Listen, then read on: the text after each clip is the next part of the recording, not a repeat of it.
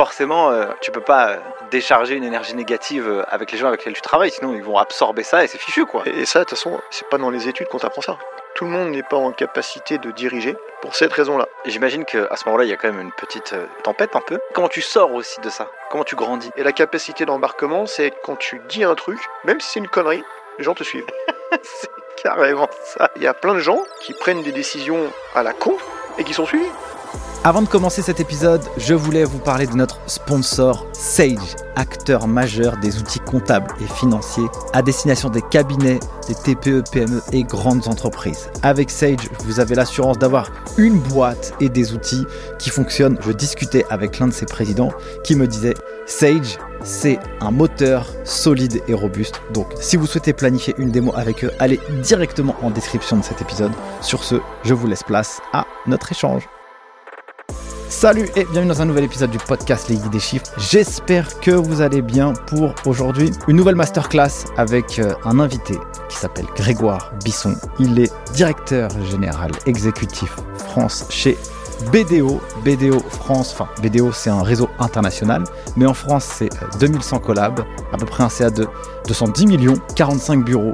Aujourd'hui on va euh, parler sur euh, ce cabinet qu'on appelle plutôt comme une firme pluridisciplinaire. Ouais, tout à fait. C'est une firme pluridisciplinaire, exactement. Yes, euh, et puis on va parler aussi de ton parcours, ton histoire, c'est singulier. Tu viens euh, des quartiers, moi aussi je suis venu, je viens aussi des quartiers. J'ai grandi dans le 9-3, dans le 93 à l'époque.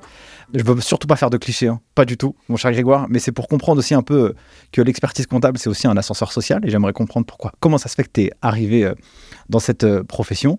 Et euh, comment tu es arrivé au poste que tu es aujourd'hui? Tu as des responsabilités, mais en échangeant un petit peu aussi euh, en amont, eh bien, je- peux comprendre que tu as musclé un jeu tout au long de ton histoire qui a fait que tu as eu des bonnes rencontres, le fait de t'être euh, sorti de ta zone de confort pour arriver là où tu es.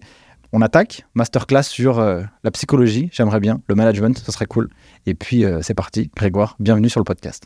Bah, écoute, merci de ton accueil en tout cas. Avec plaisir. Est-ce que tu peux te présenter pour tous les auditeurs qui ne te connaissent pas? Alors, tu m'as déjà pas mal présenté, mais euh, je suis Grégoire Bisson. Je suis expert comptable euh, bah, de formation. Aujourd'hui, j'occupe le poste de directeur général de euh, BDO France. Voilà. Que dire d'autre? J'ai 47 ans. J'ai du mal à le dire. hein. C'est ça, ça bloque. ah, ça bloque. Ouais, depuis quelques jours, ça bloque. ouais. Qu'est-ce qui t'a donné envie d'aller dans cette euh, profession? C'est quoi ton histoire du début? Comme tu l'as dit, en fait, moi, je viens des, des quartiers de États-Unis, d'accord, à Lyon, quartier euh, assez proche de Vénissieux.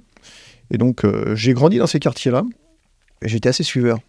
Ah, et euh, mes parents, au bout d'un moment, euh, ont souhaité me sortir des quartiers pour me mettre dans le privé. Parce qu'ils voyaient que ça pouvait un peu partir en vrille. Quand je suis allé dans le privé, euh, j'ai eu énormément de frustration parce que je voyais des gamins qui partaient en week-end à des endroits où je n'avais pas accès. Donc, euh, je nourrissais une certaine bah, frustration et je me suis dit, ah non, moi, jamais. Moi aussi, je veux pouvoir y aller plus tard. Donc, euh, je me suis un petit peu euh, battu pour ça. Je me suis euh, fondé là-dessus, ouais, dans mon parcours. Comment tu découvres euh, sur le fait que bah, tu vois les copains, ils ont envie de. Enfin, ils partent en week-end, c'est stylé pour eux.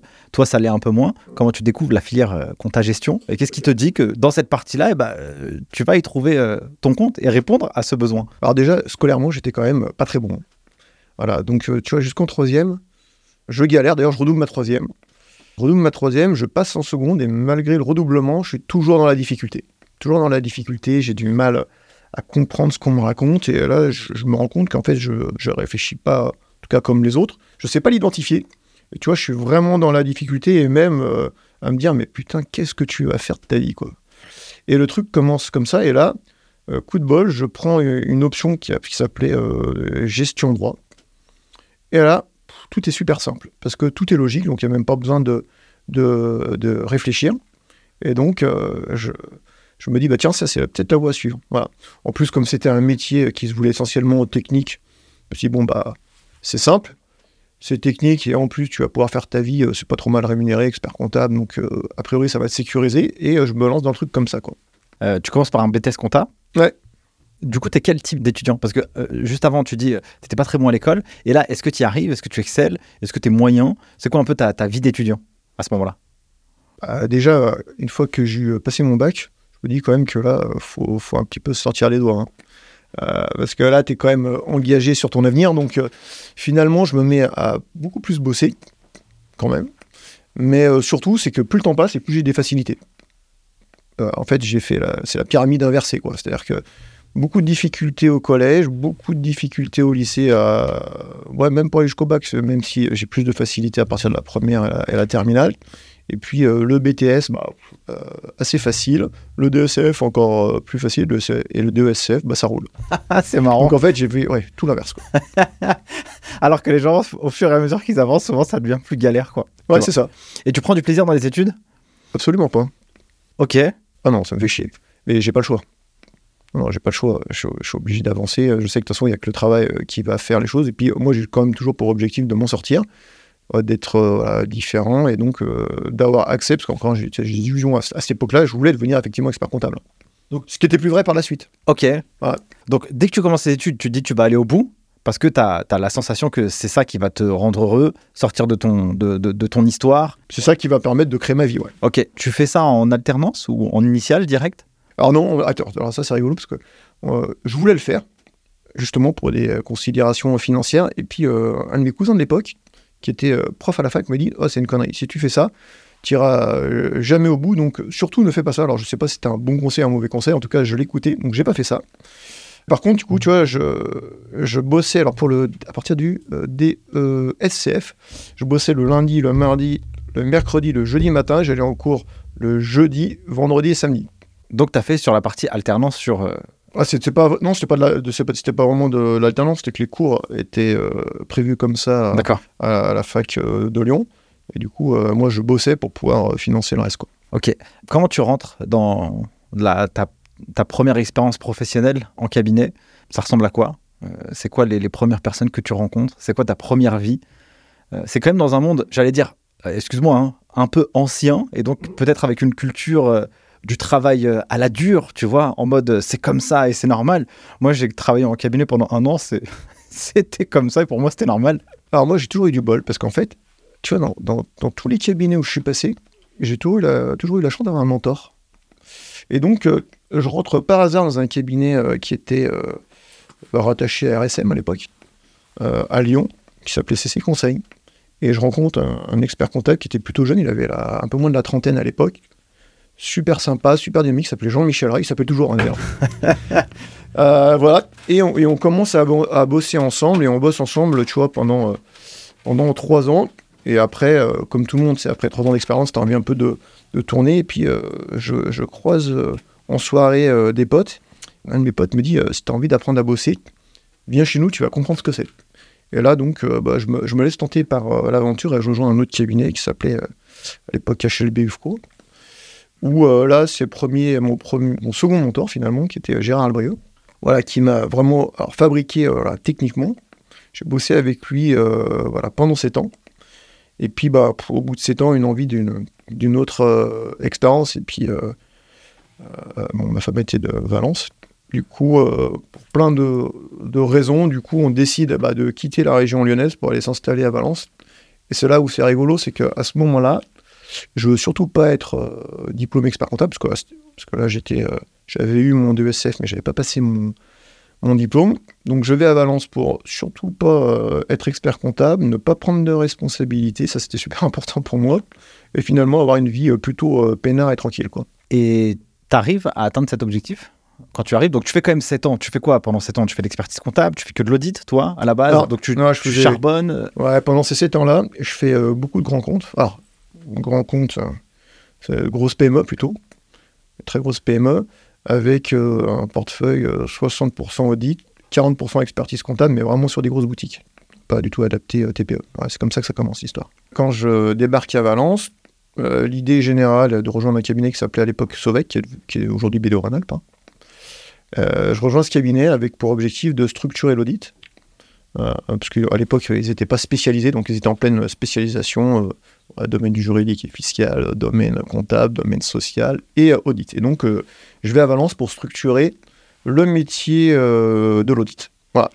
Et pourquoi euh, tu vas, tu arrives à trouver un job de structuration alors que tu as bossé dans la production pendant 7 ans juste avant? Attention, alors, quand, ouais, quand je dis euh, structuration, c'est euh, je, je produis également. C'est Ok. que j'organise le service audit euh, voilà, à, à la sauce un peu plus grand compte. C'est ça mon job.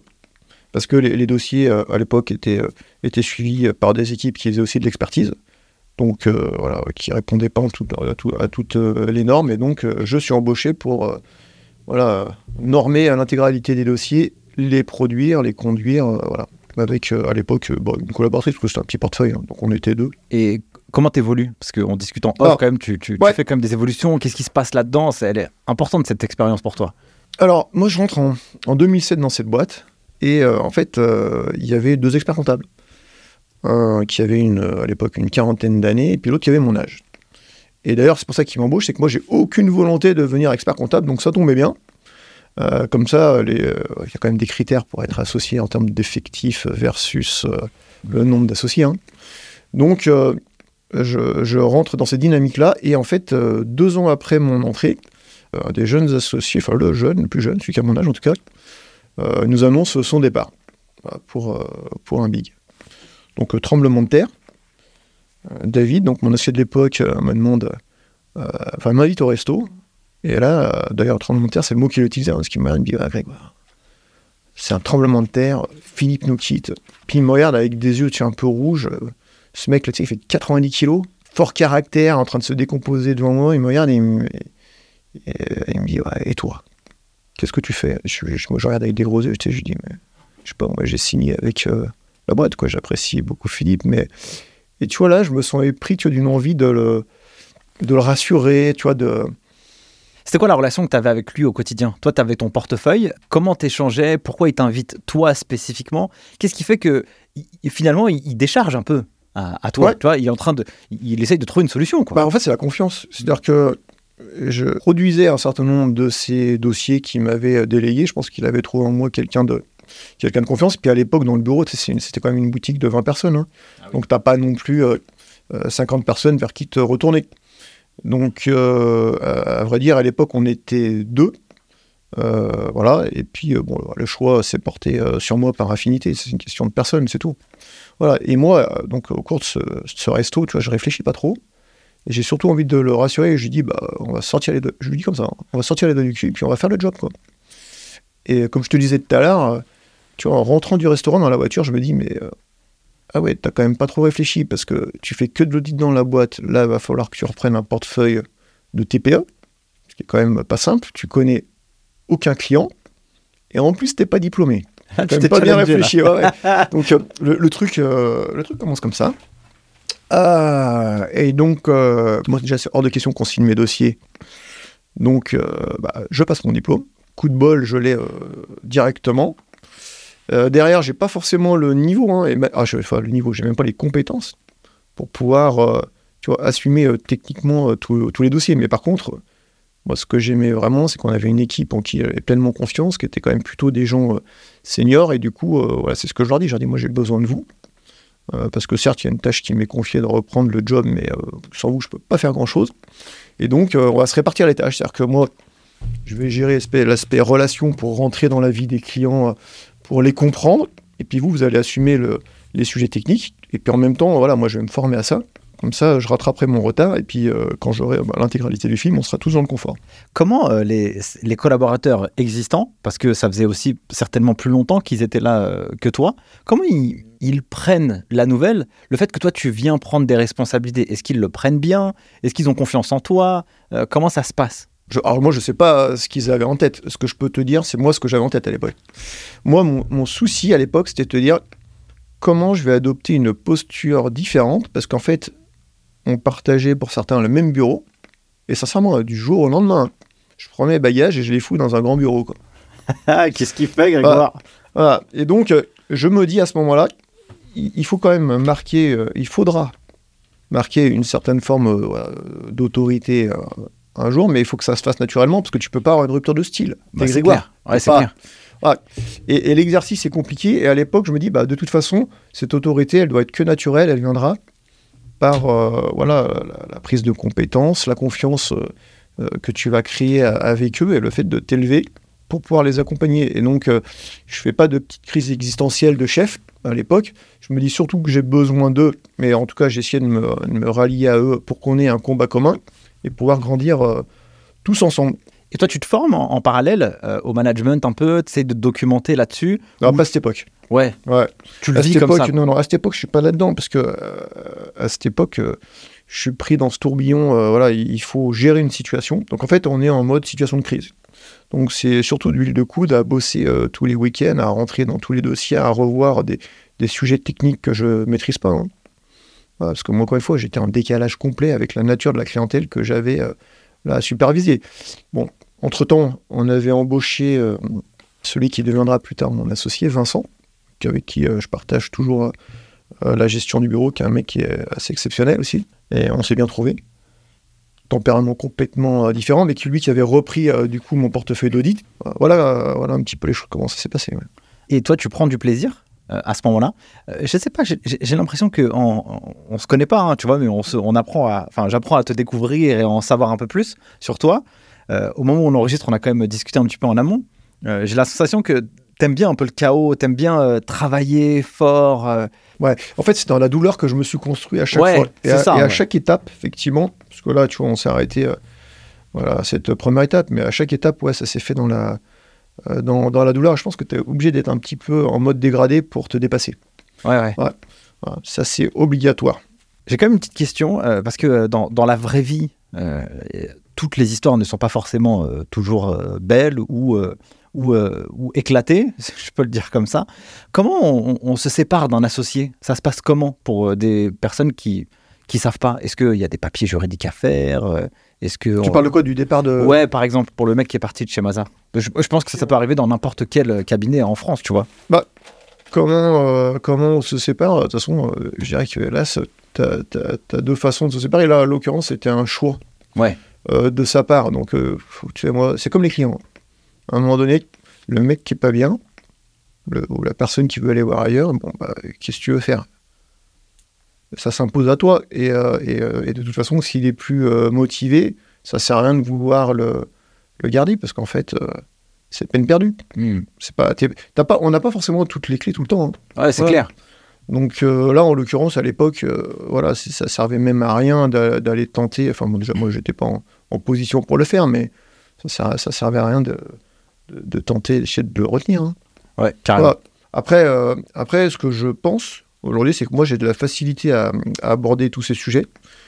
Euh, pourquoi? Parce que dans ton job, tu dois te sentir bien. Et si tu sens que quelqu'un est pas bien, il faut quand même avoir cette capacité à lui adresser le sujet et de dire voilà, à un moment donné, si ça ne fonctionne pas entre toi et moi, c'est pas, pas grave. On a le- tu vois, une relation, c'est pas euh, réussite ou échec. C'est pas blanc ou noir. Une relation, c'est ça fonctionne, ça fonctionne moins bien, et à un moment donné, voilà, faut savoir euh, couper parce qu'on n'a qu'une vie et pour, euh, pour être heureux, quoi. Donc moi, j'ai pas de problème à, discuter de ces sujets-là, même avec bah, des, des personnes aujourd'hui en interne, sur sur euh, des personnes qui sont amenées à partir ou que je vois mal à l'aise. J'ai pas de problème à leur, adresser le sujet en disant voilà, je te sens pas bien. Si t'es pas bien, voilà. Si je peux faire quelque chose, bah, je vais le faire, je vais mettre tout en œuvre. Mais il y a- il y, a des moments où en fait tu t'aperçois que tu es arrivé au- aux limites et quand toi en tant que manager, tu plus d'action possible pour améliorer le quotidien de cette personne, c'est c'est dur ce que je veux dire, mais c'est de ton devoir de lui proposer de se libérer. En plus, aujourd'hui, tu as plein d'outils qui permettent quand même voilà, de faciliter tu vois, la, sé- la séparation. Mais euh, je pense que le devoir du manager, c'est pas seulement les choses positives, c'est aussi de savoir dire les choses difficiles. Et c'est là où les mecs se révèlent des vrais managers. Ouais, parce qu'en en fait, euh, mettre un peu les problèmes sous le tapis, à un moment donné, euh, tu vas. Tu, tu- Tu te les reprends dans la gueule un jour. Ouais, c'est clair. En fait, de toute façon, en termes de management, quand tu as, une merde qui te tombe sur la gueule, tu peux, tu- si tu la gères pas correctement, tu gagnes juste du temps. Mais généralement, tu vois, le, le tapis prend un peu de hauteur, puis après, euh, ça Tu explose. glisses, quoi. Ouais. Tu vois. Ouais. Donc, euh, c'est sûr que non, je pense qu'il faut pas avoir peur d'aborder les sujets, même les plus délicats. hein. Mais comment tu fais concrètement? Tu vois, par exemple, je sais pas, tu as un collab, euh, je sais pas, je prendrais un cas, un cas d'usage vraiment je sais pas, le plus cliché possible. Je sais pas, il faut rien, euh, il n'est pas impliqué, il a pas envie, il traîne la patte, les clients ils sont pas satisfaits. Déjà, quand tu vas le voir, il y a un truc qui est, à fa- qui est pas à faire. Tu connais le truc qui tue, non? Non.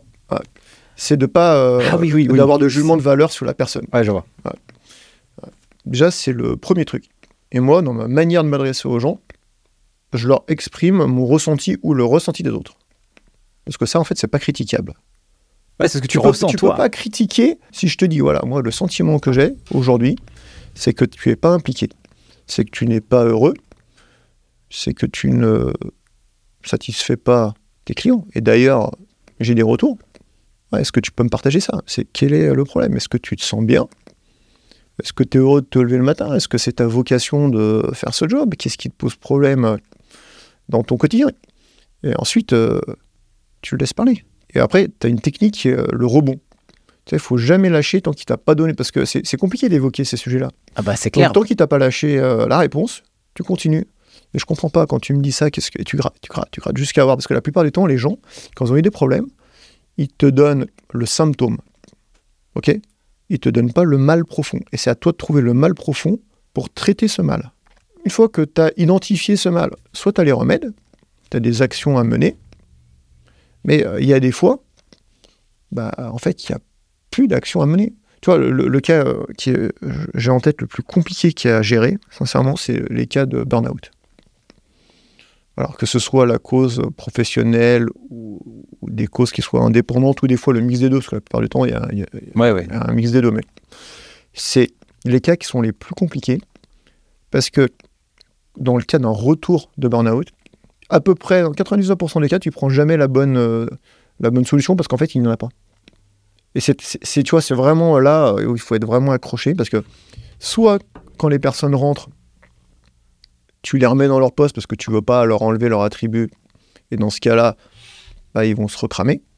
Soit tu vas réévaluer le poste, réorganiser, leur proposer des aménagements et on avoir l'impression que tu leur arraches un bras parce que tu enlèves des prérogatives Ouais. ces cas-là, c'est ce cas de plus compliqué. Les cas qui sont conflictuels, c'est pas des cas qui sont compliqués. Euh, C'est amorcer un échange est compliqué, mais les traiter n'est pas compliqué. Et comment toi tu le vis euh, d'un point de vue émotionnel? Tu sais, euh, il faut avoir quand même le courage. euh, des fois, euh, peut-être il y a des gens qui sont pas contents, ils vont te faire des critiques, ils vont euh, peut-être avoir un jugement euh, sur même ta manière de faire, tu vois? Ouais, euh, c'est euh, comment te répondre? Ça- En fait, ça dépend des cas. Ouais. Euh, J'ai j'ai des cas qui sont complètement euh, dépassionnés et, euh, et- et j'ai et j'ai des cas qui sont un peu plus euh, passionnés. C'est sûr que quand tu vois, c'est des gens avec qui tu as bossé pendant de nombreuses années, c'est pas évident d'aborder ces sujets, mais euh, si ces personnes te connaissent profondément, t'as pas de pas de risque, t'as pas de crainte, tu vois, d'être euh, transparent. Il faut juste bien choisir tes mots pour t'adresser à eux. Et comme tu les connais depuis longtemps, tu connais quand même leur profil, c'est comme ils fonctionnent, et tu sais qu'il y a des choses euh, voilà, qui sont à, évoquer, puis des choses qui ne sont pas à évoquer, et ton, ton, job, c'est quand même de les apaiser, quoi, et d'apaiser quand même les, relations pour qu'à un moment donné, on, règle au mieux les, les sujets. Mais en règle générale, euh, voilà, quand je rentre, en fait, c'est un peu comme euh, quand tu rentres dans, dans une arène. Ouais, ouais. C'est-à-dire que moi, j'ai beaucoup d'appréhension en amont, mais dès que je suis rentré, euh, tu vois, dans la discussion, je déroule. Ok. C'est un peu comme, tu vois, c'est un peu comme le podcast, tu vois, on a commencé là, au début à discuter. Il y a une certaine forme de gêne, pas d'habitude par rapport à la discussion Ouais, a c'est clair, ouais, c'est clair. À, à l'extérieur, c'est pas forcément naturel. Et puis là, tu vois, on, on commence à rentrer dans une discussion qui est finalement assez naturelle, et c'est comme ça que ça se passe. Ouais, je vois. Comme l'artiste un peu qui, qui va rentrer en scène. Au début, il a un peu la boule au ventre. Ouais, mais il y a, il y a un Pas- peu de ça. hein. Il y a un peu de ça quand même. hein. C'est un jeu de rôle aussi. Ouais, ouais. Parce que après aussi, il faut aussi s'adapter à chaque typologie de personne. Tu vois, il y a des gens, ils vont vouloir que tu le rentres dedans, mais direct, quoi. Dis-moi les choses par A plus B, quoi, parce que c'est comme ça que j'ai besoin. Ouais, mais attention, les gens qui te disent ça, il faut le pour autant sentir. qu'ils l'acceptent. Ah. C'est-à-dire que tu as beaucoup de personnes qui te disent il faut me dire les choses et ils, ils ne les acceptent pas si tu ne les formules pas dans la manière dont ils sont prêts à les recevoir. Ouais, c'est clair. Il faut se méfier de ce qu'on t'adresse parce qu'il y a ce qui se dit, euh, ce qui se comprend euh, et ce que l'autre attend. Ouais, euh, c'est vraiment une, une science humaine qui est hyper intéressante parce que, en fait, quand tu as compris un peu les rouages de, de, de ce système, euh, tu peux vraiment aussi euh, débugger des situations, tirer aussi le meilleur de chaque euh, personne, tu vois, révéler aussi leur potentiel. Je pense qu'il y a des gens qui, que tu as rencontrés, tu m'avais dit tout à l'heure, euh, un mentor, un autre mentor, un autre mentor, ils ont vu certaines choses chez toi, mais ils ne savaient pas cette lecture des autres, ça aurait été certainement plus difficile. Mais tu sais, en fait, je pense que tu t'apprends même à te connaître à. J'ai, j'ai du mal à le dire, mais à 47 ans. hein. non, mais sincèrement, tu vois, c'est ce que je disais tout à l'heure quand on discutait. Voilà, il y, a- il y a certaines choses où j'ai pris conscience, tu vois, des difficultés que je peux avoir scolairement Ouais. et des raisons pour lesquelles je peux avoir des, discu- des, des difficultés. Ouais, il y a 4 mois. 4 mois en lisant un bouquin pour pouvoir aider voilà, mon fils à se sentir plus à l'aise dans la société. toute façon, on apprend à se connaître selon notre vie, hein, en fonction des parcours, des choses qu'on. Ouais, il faut être capable de se remettre en cause pour ça. Ah bah ça c'est clair. Et il faut avoir de l'humilité et se dire ah bah je suis, je suis mauvais ici, tu vois. Et je, je suis un, je suis un petit padawan quoi, et je dois apprendre euh, de tel ou tel sujet. Ah bah, J'ai ma compagne qui m'aide là-dessus pour me remettre en cause, donc ça va. Ah bah tant mieux alors. Tu prends la direction de ce bureau. Bon, c'est quoi l'évolution Alors après attends, parce que je l'avais pas encore pris. à Ah oui, pardon, pas la Tu direction. vas, et tu vas trop vite. Excuse. Voilà. Donc, euh, l'histoire. On se retrouve en 2010. En 2010, euh, 2010-2011, effectivement, je reprends le portefeuille. Et puis, euh, fin 2011, euh, David, donc, qui était mon associé local, vient me voir en me disant Purée, Grégoire, moi, j'ai envie de me concentrer, sur les clients, parce qu'en fait, je suis pas fait pour gérer le bureau. Ça me fait chier. Et donc, est-ce que ça te dérange pas de gérer le bureau? Puis donc moi à l'époque, alors je réfléchis pas trop non plus, tu vas, tu vas, dire, putain, il réfléchit pas beaucoup lui. hein. je réfléchis pas trop, et je me dis surtout dans ma tête, comme euh, je suis quand même au taquet avec la gestion des dossiers, ma mise à niveau, la, la gestion des équipes, et que euh, l'organisation administrative est quand même assez perfectible, ah bah que je vais pouvoir mettre un peu d'ordre à ma sauce, et comme ça, ça va me faire gagner du temps. Donc je dis oui. Et puis bon, de toute façon, on avait une co-direction du bureau, Vincent était arrivé, il mettait aussi son grain de sel là-dedans, et puis comme il était euh, hyper organisé, euh, le truc fonctionne bien, on se fait notre petit bureau à nous, et l'année suivante, euh, David me refait le même coup, il me dit Ah Grégoire, je m'énerve tout le temps, je suis pas très patient, je suis plutôt focus client, est-ce que ça te dit de rentrer au codière de la région? Donc à l'époque, Sovec, c'était euh, 230 personnes, euh, réparties sur un peu plus d'une dizaine de bureaux, je crois que même à l'époque, il y en avait même 13 ou 14. Voilà. Et donc, euh, là, je dis Bah oui, mais ok, ça implique quoi? Il me dit, bah voilà, c'est des réunions mensuelles, on verra des ordres du jour euh, arrêtés par le président, et puis il faut arbitrer certains sujets, euh, voir comment les bureaux gèrent. Je dis, bah tiens, ça pourrait être intéressant, on pourrait faire un petit benchmark de ce qui se passe ailleurs pour améliorer nos quotidiens. Le truc peut être sympa en plus culturellement, donc je dis, bah c'est pas très consommateur de temps, c'est valorisant, bah allez, go, en avant Simone. Là, tu te dis, tiens, tu peux apprendre aussi pour mettre en place des process d'organisation pour gagner du temps, encore une fois. Et donc, tu te dis, peut-être tu vas benchmarker chez les copains, quoi. Ouais, ouais, c'est ça. Et du coup, le truc euh, le- se poursuit comme ça. Euh, Alors, tout au départ, je reste plutôt en, en retrait à observer euh, un petit peu comment ça fonctionne, euh, écouter, voilà. Et on arrive en 2000 2013 où là, on se rapproche de BDO. Donc, on apporte nos titres à BDO, on devient des associés BDO. Et alors là, celui qui sera le- mon mentor et qui est aujourd'hui un de mes très proches amis, voilà, que je salue au passage, mon cher Roland Nino, Salut Roland. Ouais, salut Roland. Ah oui, il est exceptionnel, Roland. Roland vient me voir et me dit Putain, faut que je te parle d'un truc, Grégoire. Tu sais que là, je vais monter euh, au national.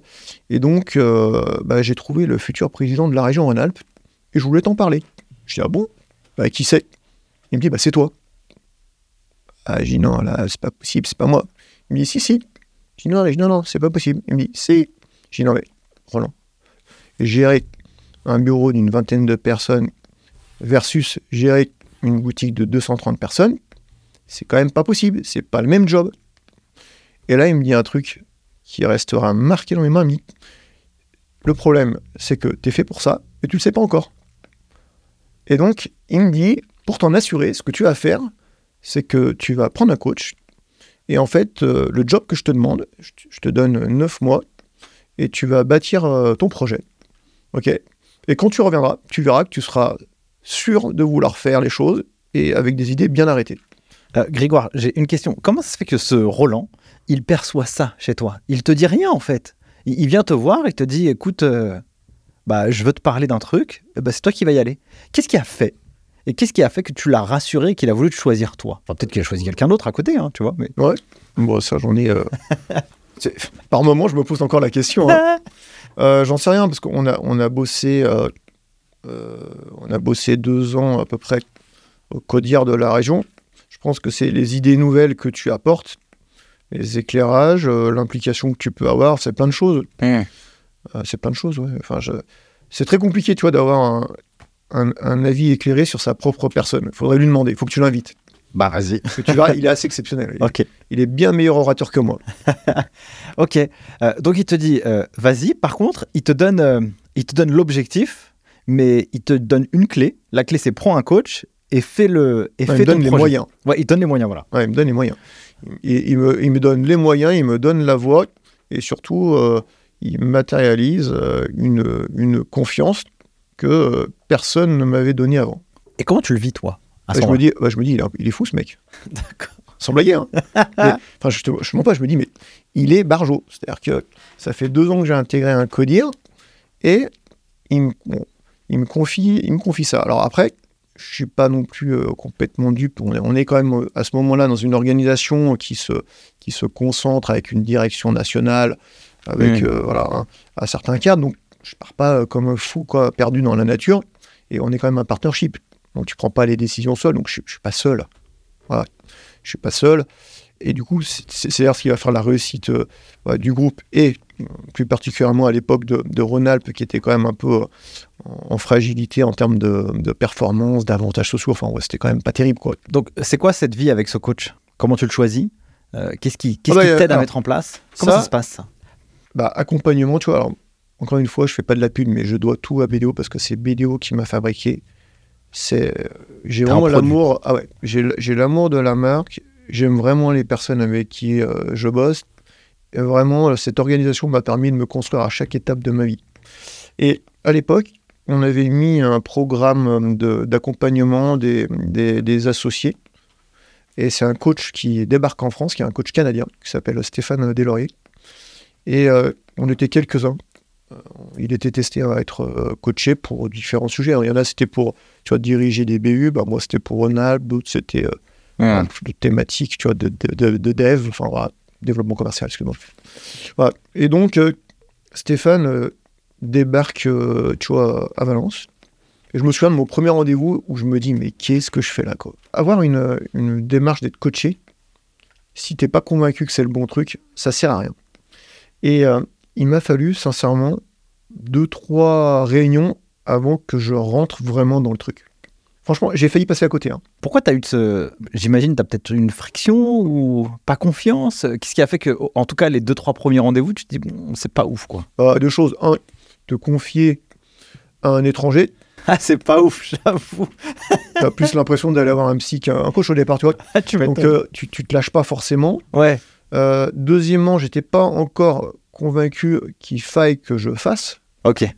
Parce que c'était engagement, c'était engageant euh, familialement, c'était engageant euh, même vis-à-vis de mes associés. Enfin, C'était lourd. Il y avait ouais, ça en plus, c'est ah, c'est la première fois où je me disais est-ce que tu fais, est-ce que tu fais pas, parce que là, euh, les enjeux euh, que tu vas devoir porter sont un peu plus lourds. Ok.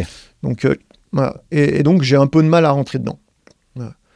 Et euh, bah, c'est tout le crédit qu'on peut apporter à ce genre de personnes qui sont quand même euh, assez exceptionnelles, c'est euh, te faire sortir de ta zone de confort. Et en fait, il m'a apporté une manière d'appréhender les sujets assez différente de ce que j'avais.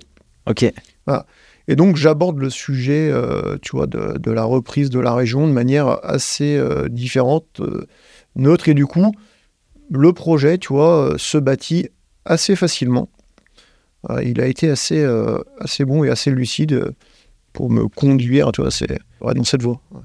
Très bien. Tu sais, je regardais une série sur Netflix euh, qui s'appelle Break Point. C'est un truc sur le tennis. Et je regarde, bah, du coup, euh, j'apprends, euh, en fait, parce que je connais pas trop le tennis, mais du coup, je, m'intéresse, je me suis inscrit d'ailleurs, après, et j'apprends à voir comment les sportifs de haut niveau, et une spécifiquement, qui s'appelle Iga Swiatek, qui est le numéro 1 mondial euh, en tennis. Ouais, qui est très joli. non, c'est pas elle. Et, bon, je, en tout cas, On va vérifier. Et, euh, et donc, elle est d'origine polonaise, et moi, je suis d'origine polonaise aussi. Et donc, euh, je regarde dans cette série comment elle est managée, et c'est quoi son, son état émotionnel, etc. Mais en fait, elle a des coachs dans tous les sens, quoi. Un coach mental, un psychologue, un- qui, qui vient réguler un peu tous ces problèmes. Et elle, ça lui permet, en tout cas, dans son fonctionnement à elle, d'arriver au, match en mode euh, sérénité absolue et de pas être trop régi par ses émotions. Bon, après, il y a plein de choses. hein, qui- Elle y arrive, c'est qu'elle est super, elle est super forte parce que tu vois ce qu'on t'apprend pas dans les études, c'est le poids de l'exercice du pouvoir. Ouais. L'autorité, elle est euh, naturelle et elle fait que tu réussis, euh, t'avances, t'es suivi, euh, t'es écouté. Le pouvoir, c'est un truc qu'on te donne comme ça parce que tu as un titre, une fonction et qui est euh, très difficile à vivre par moment. Ouais. Parce que quand tu as le pouvoir, par moment, tu es seul devant ta glace quand même. hein. Tu vas devoir. euh, voilà. Et tu as beau être euh, accompagné, coaché. Alors, je, euh, je, je pense que tu vois, il y a ce que tu vois à l'écran, Bien qui est à sûr, l'envers du décor. naturellement. Et euh, je pense que sincèrement, euh, en tout cas, moi, pour ma part, euh, je suis pas un Superman. Donc, euh, Tu vois, je, je suis assez torturé par moment. Mmh. Le, le seul truc, pour être transparent avec toi, c'est que tu peux pas te permettre de le montrer. Bah c'est clair. Parce que si... C'est-à-dire que Ah, tes problèmes, quand tu rentres dans la pièce et quand tu exerces une fonction, tu dois les oublier le temps de. Et ensuite, tu les récupères à la sortie, mais t'inquiète pas, ils t'attendent. hein. Ouais, parce que forcément, euh, tu peux pas euh, décharger une énergie négative euh, avec les gens avec lesquels tu travailles, sinon ils vont absorber ça et c'est fichu, quoi. Et, ça, de toute façon, tu vois, c'est c'est pas dans les études qu'on t'apprend ça. Ah bah non. Voilà. Et donc ça, tu le découvres. Je pense que tu vois, tout le monde n'est pas en capacité de diriger pour cette raison-là. C'est Mmh. la gestion des émotions, la, la charge euh, que ça peut euh, représenter. Là, ça, faut quand même réussir à le, à le gérer au quotidien. Et euh, c'est très, très, très compliqué. D'ailleurs, je peux rebondir directement là-dessus. Comment tu fais, toi, justement? C'est quoi un peu les soupapes de décompression que tu peux avoir? Bah, en fait, il y a eu tellement euh, d'épreuves dans, dans- dans- dans la suite de mon histoire Ouais, qui vrai. fait que déjà, ça te permet un peu de, de relativiser. Maintenant que tu te connais, avec toutes ces années d'expérience, c'est quoi, à l'état actuel, les trucs qui te font du bien et qui te permettent un peu de décharger, tu vois? Bah, moi, je, je décharge un peu par le sport, parce que tu, sais, tu de tennis, mais je joue au tennis. Ouais. Donc, je décharge par le sport. Après, tu vois, avec le temps et toutes les emmerdes qu'on a eu à gérer, j'ai cette faculté à déposer la valise devant la porte. D'accord. Après, la, plus grosse difficulté que je peux avoir, et ça, je pense que c'est humain, et je pense que tout le monde peut se l'avouer, c'est quand tout est compliqué dans ta vie. Si t'as pas un équilibre perso, tu vois, de vie, et parce que à la rigueur, tu vois, le volet pro, t'as la pression, t'as ci, t'as ça, mais euh, ton cocon familial fait que euh, tu te sens bien. Quand, quand ça tangue dans ta vie professionnelle et que ton, ton cocon roule, pas de souci. Quand ça commence à tanguer des deux côtés, tu vois, moi j'ai Alors. j'ai dit- j'ai- j'ai divorcé récemment, là, je suis séparé depuis à peu près deux ans et demi. Je te garantis que ça tangue un peu. Parce que quand tu as l'impression que toi, rien ne va dans ta vie, tu as des problèmes à gérer euh, dans ta sphère pro, mais ce qui est normal, hein, Ouais, c'est clair. et que ta vie euh, personnelle est un peu plus euh, voilà, chaotique, ouais, c'est compliqué. hein. Ouais, ouais. Et donc, tu essayes de trouver des soupapes de décompression pour. euh, Oui, bah, le sport, les amis, enfin voilà. Et puis après, tu, ouais, tu, tu relativises. euh, as- et puis, alors peut-être, moi j'ai un gros défaut, c'est que je suis dans le contrôle. Hmm. Donc euh, j'ai tendance à, à absorber, absorber. Et par un moment, tu vois, je, Ouais, j'ai- j'explose, mais ça se voit pas. Parce que je le fais à, à l'extérieur. Généralement, généralement j'évacue ouais, par, voilà, par le sport ou j'évacue par l'isolement. Moi, je suis un solitaire. Quand, quand je vais. Parce que tout le monde a des hauts et des bas. Tu vois, moi, j'ai pas peur d'en parler parce que je pense que c'est super important. Mais de ouf, t'as raison. Attends, eh, Voilà. On n'est pas des et, machines. euh, et moi, tu vois, c'est euh, le sport et l'isolement. Voilà. Après, l'isolement représente un vrai risque. C'est que, tu vois, c'est les idées qui tourneront. C'est ce qu'on appelle le bad trip. ouais. C'est qu'en fait, tu ne raisonnes qu'avec tes codes. Or, en fait, euh, tes codes sont tous biaisés. Donc, euh, raisonner, c'est bien.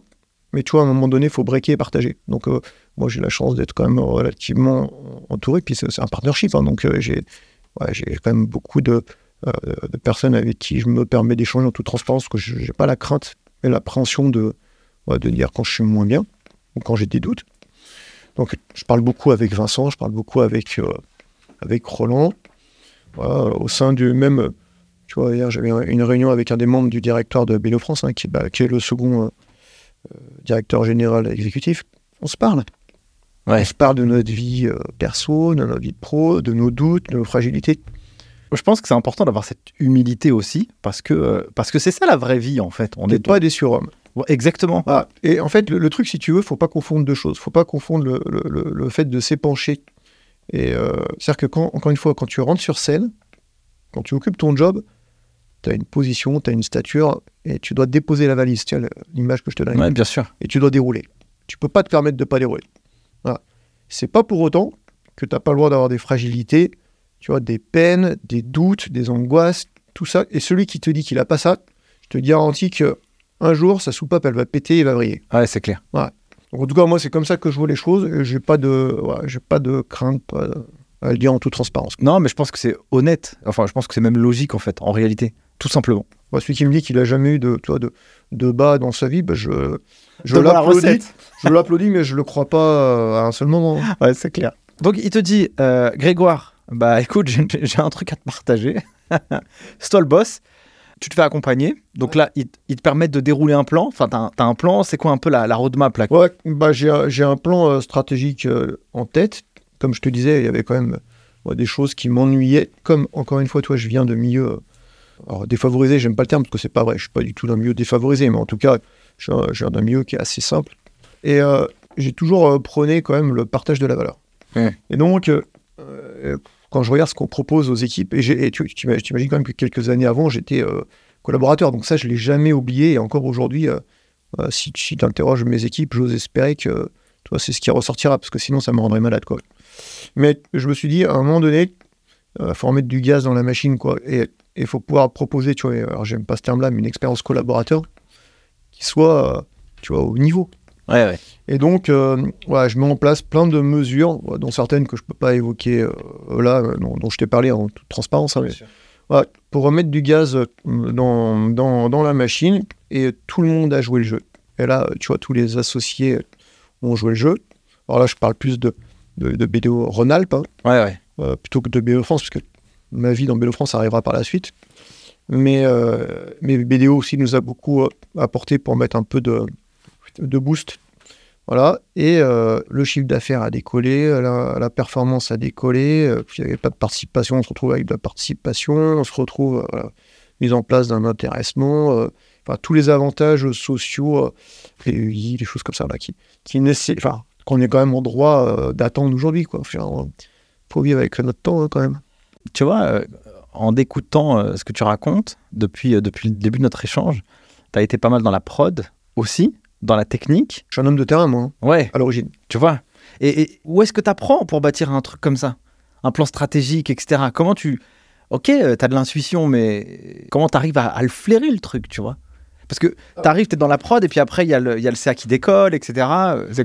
Non, mais ton plan, alors, le plan stratégique, déjà, il arrive avant. Ouais. Le, le- le- le vrai sujet, pour bâtir un, un plan euh, stratégique, déjà, tu commences par un diagnostic. Ça peut paraître basique. Donc, avant de faire du high level, tu vois, tu descends euh, toutes tes fonctions support, tous tes métiers, et tu dis qu'est-ce qui merde de manière euh, très pragmatique? Ouais, simple, comme- quoi. Simple. Une fois que tu as ça, tu élèves un peu le niveau. Tu dis, ouais, ça, c'est des exemples précis. C'est quoi le principe générateur qui peut permettre de, de régler ça C'est c'est quoi la problématique? Hmm. Encore une fois, tu sais, ça me tombe mal. Tu vois Ouais, ce que je disais tout à l'heure. Et en fait, tu, tu recoupes ces idées-là. J'ai oublié de dire qu'en amont, il faut quand même avoir la vision. Qu'est-ce que tu veux devenir? Quel est le message que tu veux véhiculer Vers où tu veux aller? Ensuite, qu'est-ce que j'ai aujourd'hui?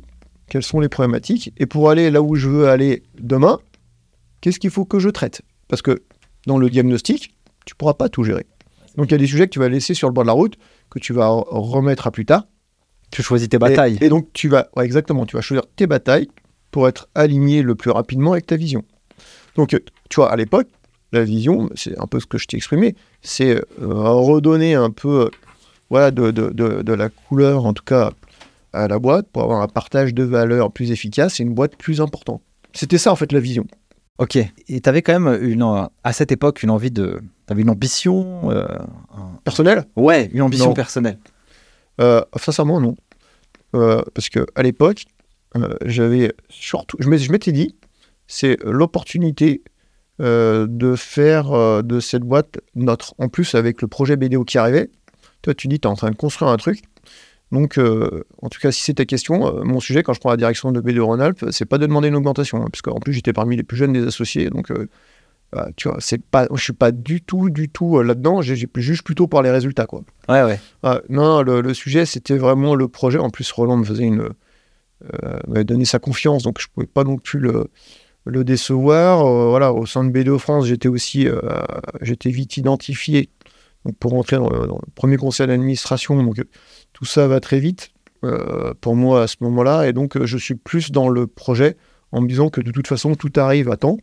Et donc, euh, voilà, ça sert à rien de se presser. Il faut pas réclamer, il faut que les choses euh, t'arrivent, quoi. Ok. Généralement, celui qui réclame, sans avoir prouvé quoi que ce soit, il se prend un mur. hein. Ouais, tu prouves et puis après tu obtiens les résultats de ton. Bon, c'est comme, tu sais, c'est comme un collaborateur quand il te dit euh, je, je veux ça, ou alors tu, sais, tu, tu- tu parlais des diplômes. Je te donne un exemple super concret. La personne qui vient d'être diplômée, diplômée d'expertise comptable, qui vient de voir, dit voilà, j'étais diplômé, je voudrais une augmentation. Potentiellement. Si je suis un peu raide, je dis bah ouais, mais euh, moi dans l'absolu, qu'est-ce que ça change pour moi? C'est quoi tu- le bénéfice? Du jour au lendemain, le, le- pas le vrai sujet, c'est pas le diplôme, c'est que qu'est-ce que le diplôme va pouvoir t'apporter et va pouvoir nous apporter en termes de bénéfices et de création de valeur. C'est ça le vrai sujet. Carrément. Donc on en revient au même sujet que je t'évoquais quand tu es gouvernant. T'arrives, c'est pas ton plan qui est important, c'est le résultat de ton plan qui va permettre de te valoriser. C'est juste ça. Tu vois, c'est la, la démarche. Et moi, je, je suis pas contre les augmentations, c'est pas du tout ce que je dis. Ce que je dis, Ouais, c'est je que comprends la, la la- logique. voilà, Bien sûr. euh, je vais te donner un autre exemple. Un, un collaborateur, un jour, vient me voir en me disant Euh, Ouais, Grégoire, je viens de voir parce que je voudrais une augmentation parce que comme euh, je vais euh, déménager, bon, ma maison, elle est un peu plus chère. Donc, donc je lui réponds Je dis ah, Putain, ça, ça tombe mal parce que moi, comme je voulais m'acheter un château, hein, Ah, c'est con. Voilà, tu vois, et, et c'est ces paradoxes-là, par moment, je, je comp- voilà, moi, je peux tout comprendre, mais il faut m'amener la bonne logique. Celui qui me dit, voilà, euh, je, je suis diplômé, j'ai l'ambition de prendre un portefeuille qui est plus conséquent, j'aimerais bien prendre de l'indépendance, ça me permettra de te dégager du temps. Attends, mais zéro souci, appuie sur le bouton. Ouais, c'est parti quoi. Eh oui. C'est la manière de présenter les choses qui change. bah, Ah, je suis complètement aligné avec ça. Tu peux pas arriver euh, comme ça euh, avec tes gros sabots et avoir euh, un esprit. Euh, Enfin, c'est pas que tu peux pas, mais euh, je- c'est pas logique en fait. En réalité, quand tu vis dans un monde d'entreprise, il faut apporter de la valeur. Mais quand tu quand tu t'adresses à quelqu'un et que tu veux le convaincre, c'est quoi le fondamental? C'est qu'il faut que la personne qui soit en face ait un bénéfice. Bah, c'est clair. Et tu vois, et c'est pour ça que je, je trouve par moment, tu vois, que les combats euh, employeurs-syndicats sont des combats à la con. Ouais, ouais. Parce que on peut trouver plein de choses où on a des bénéfices en commun. C'est la, manière d'appréhender les choses, de les partager et après de les conduire qui fait qu'à un moment donné, tu avances. Je suis d'accord. Carrément. C'est euh, bah, pour moi c'est une évidence implacable. Après oui, il peut y avoir des situations de blocage où ça peut ne pas fonctionner parce que tu vois, je, je reprends l'exemple de la personne qui pourrait être diplômée ou pas, hein, parce que ça la question se pourrait même se poser sur un DCG, un DCG. Mais mais euh, la personne peut vouloir te voir en voulant évoluer et que tu n'aies pas la possibilité. Et là c'est terrible Ouais, c'est clair. parce que tu n'as pas de réponse à lui donner. Et, et dans ce cas-là, ton devoir de manager, c'est de lui dire. Et la plupart du temps, c'est pas ce qu'on fait. Parce qu'on veut le garder. Ouais. Donc en fait, on gagne du temps. Et donc, tu sais, histoire de, de la poussière sous le tapis, qui, prend, qui te pète à la gueule un jour, et puis un jour, il dit ouais, bah, je me casse. Bah ouais, mais si tu as été honnête avec lui, tu, tu peux tout à fait lui dire voilà, aujourd'hui, j'ai pas la place. C'est pas possible, je peux pas, parce que bah, tu lui donnes des raisons très pragmatiques. Tu dis voilà, par contre, on peut réétudier à tel moment, parce qu'avec le développement, peut-être que, ou alors avec la jonction de ligne de service, peut-être que, ou alors on a le projet. Alors ça, c'est plus facile dans un groupe comme le nôtre que tu vois, dans des cabinets indépendants où là, c'est plus compliqué. Mais... Et là, tu lui donnes un parcours, de la vision, et il peut se projeter, il l'accepte ou il l'accepte pas. Mais au moins, c'est clair pour lui. Mais au moins, c'est clair. Et, euh, et toi, euh, t'es- tu agis en connaissance de cause. Tu sais, tu sais où t'en es. Après, tu peux dire, voilà, si ça te convient pas, je peux le comprendre. Par contre, si tu es amené tu vois, à, devoir nous quitter, euh, parce qu'on peut pas euh, te donner ce que tu attends, voilà, voilà, laisse-moi quand même un délai de prévenant pour me retourner. Euh, Tu vois, moi, j'ai eu l'honnêteté de te dire euh, les choses. Toi, euh, voilà. Et toi, tu peux faire les choses euh, intelligemment. Qu'est-ce qui se passe après? Donc là, vous arrivez à mieux partager la valeur, donc euh, Ouais. qui, qui en découle. Euh, c'est quoi la suite de ton histoire? Bon, la suite de l'histoire, c'est euh, euh, B- B- BDO Rhône-Alpes, gros, hein, parce qu'aujourd'hui, tu vas pas te donner un ordre d'idée, euh, on est à peu près 300 collaborateurs, quand on était à l'époque euh, Donc 230, 70 personnes en plus. Ok. Voilà. Donc c'est 25% de. Ouais, de- ouais, on fait 32 millions ouais, sur Rhône-Alpes. Ok. Voilà. Mais bon, après, tu vois, là, on parle beaucoup de Rhône-Alpes parce que c'est une partie de mon histoire, mais enfin, mon, mon histoire depuis 2014, elle a quand même bifurqué sur BDO France et la croissance de BDO France. Et, et alors, c'est pas que BDO Rhône-Alpes était en deuxième plan, mais dans notre stratégie groupe, tu vois, au départ, c'était un, un agrégat, en tout cas, de, de cabinets oula, très euh, traditionnels qui s'étaient rejoints Hmm. pour former une firme pluridisciplinaire, parce qu'ensuite on a adjoint beaucoup de lignes de, de services pur conseil. Donc aujourd'hui, le conseil représente une, un, un volume qui est très important, et c'est en ce sens-là qu'on se distingue aujourd'hui de, de la plupart des BI qui, eux, ont plutôt un, sortent l'activité expertise comptable, sortent l'activité conseil, et voilà, éloge l'audit dans les, des structures euh, distinctes. Donc euh, nous, c'est pas, pas du tout le cas. Donc structuration du groupe, parce que effectivement, historiquement, c'était des cabinets plutôt traditionnels qui étaient euh, adjoints euh, au groupe. Donc, au lieu de penser BU, région, entité juridique, voilà, on bascule sur plutôt une vision qui est euh, nationale, Structuration nationale. Et donc aujourd'hui, si tu veux, pour moi, la, la région n'a pas bien de sens parce que le projet, c'est un projet global. Ok. Voilà, c'est vraiment ça le sujet. Ok. Comment tu rentres là-dedans? C'est quoi l'étape du coup? Bah, je rentre là-dedans, alors ça, ça doit être. euh, bah, c'est en 2014 où euh, je crois qu'il y a un board qui se tient, c'est pas, je crois, je suis sûr, il y a un board qui se tient à Paris. Où euh, alors, le patron de l'époque, c'est Michel Léger. Michel Léger, c'est euh, l'ancien patron de Arthur Andersen Audit. Et euh, ils se disent, les mecs étaient quand même bons hein, et bien. En tout cas, euh, ils savaient qu'ils avaient à transmettre. Et ils se disent, purée, je te la fais le bruit de décroffrage. Nous, on est quand même plutôt en fin de carrière. Euh, il faut qu'on fasse rentrer du 109. Sauf que, bon, à l'époque, tu as à peu près 70-80 associés. Et tu te dis, comment dans ce vivier on choisit les, les bonhommes qui vont prendre la suite? Sachant qu'il ne nous en faut pas quand même 25. hein. Et ils se mettent euh, autour d'un paperboard et ils disent, tiens, quels sont les noms des personnes que vous connaissez des autres régions? Et donc, ils listent les noms. Et donc, dans cette liste, il y avait mon nom. Et pourquoi il y avait mon nom? Parce qu'en fait, ce qui est surtout important, c'est le pourquoi.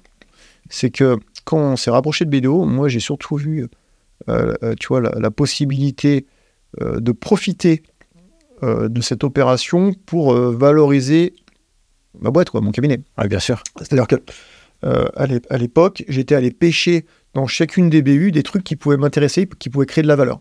Donc, je suis allé euh, côté Atlantique où ils avaient une spécialité HPA, tu vois, sur les campings, et je m'étais dit purée, tu vois, dans ma région, il y a énorme, tu vois, c'est le troisième bassin.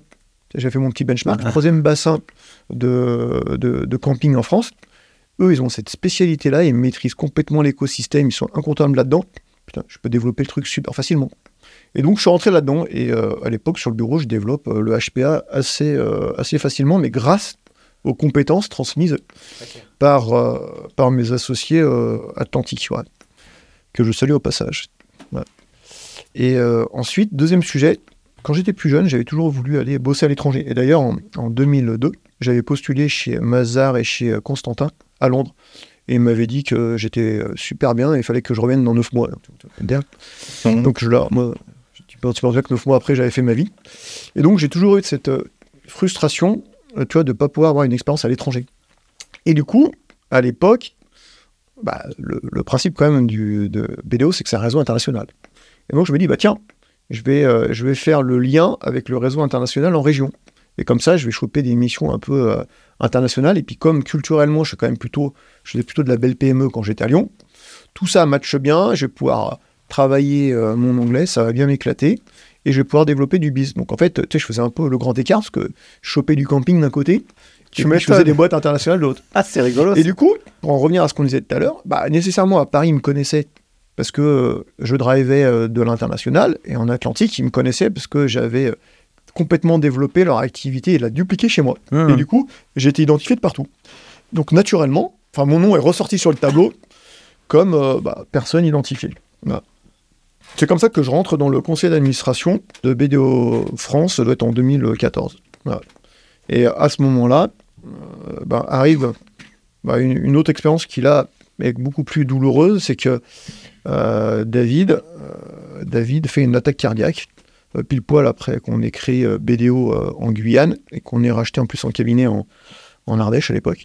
Et là commence un peu la- la descente aux enfers parce que bon, faut gérer la région, faut aller au conseil d'administration et il faut gérer les trois entités qu'on avait euh, localement, Valence, euh, l'Ardèche et puis euh, la Guyane. C'est Vincent qui l'a géré avec les contraintes familiales que ça peut représenter. Et là, l'année suivante, bah, David chope un- une merde, un cancer. Voilà. On est au milieu de tout ça. Je l'accompagne bah, avec Vincent. hein. On l'a vraiment accompagné. Et quand je dis accompagné, c'est au sens propre du terme, parce qu'on était vraiment très très proches. Donc euh, les rendez-vous euh, aux hôpitaux. Moi, je cadrais mes déplacements à Paris pour faire les trajets en train avec lui. Enfin voilà, on l'a accompagné euh, bah, jusqu'à son dernier jour. où J'étais encore avec lui au, au téléphone et voilà, euh, extrêmement douloureux. Donc je te disais, on s'est construit dans la, Mmh. dans la douleur, au milieu de tout ça, euh, voilà, il y, avait un, un scandale au- autour d'une boîte que je peux pas citer, mais euh, qui nous touche directement au niveau du, bureau de Valence, euh, et qui est quand même un scandale euh, qui a fait débat dans la, dans la presse, sur lequel on n'avait pas de, pas de sujet, en tout cas nous concernant, on n'avait rien à se reprocher, mais quoi qu'il en soit, ça amène un peu de secousse. Donc, tu vois, tu, tu dois gérer ça en plus. Crois-moi que c'est fondateur. J'imagine qu'à ce moment-là, il y a quand même une petite tempête un peu, tu vois. Tu ramènes ça à la maison Comment ça se passe après chez toi, euh, le, soir, la nuit euh Après, comment tu sors aussi de ça Comment tu grandis? En fait, quand tu es comme ça, euh, à l'époque, avec Vincent, on est quand même un peu en mode guerrier. C'est la guerre, quoi. C'est la bataille. C'est la bataille. Donc, euh, tu fonctionnes à l'adrénaline, Ouais. tu réfléchis pas trop. J'aime bien ça. Dès que tu commences à trop intellectualiser, après, tu bouges plus, tu vois. Ouais, mais c'est, tu vois, c'est ce que je te disais. Par moment, heureux les simples d'esprit, quoi. Ah, tu m'étonnes. tu vois, c'est droit Ah, au but, quoi. Carrément.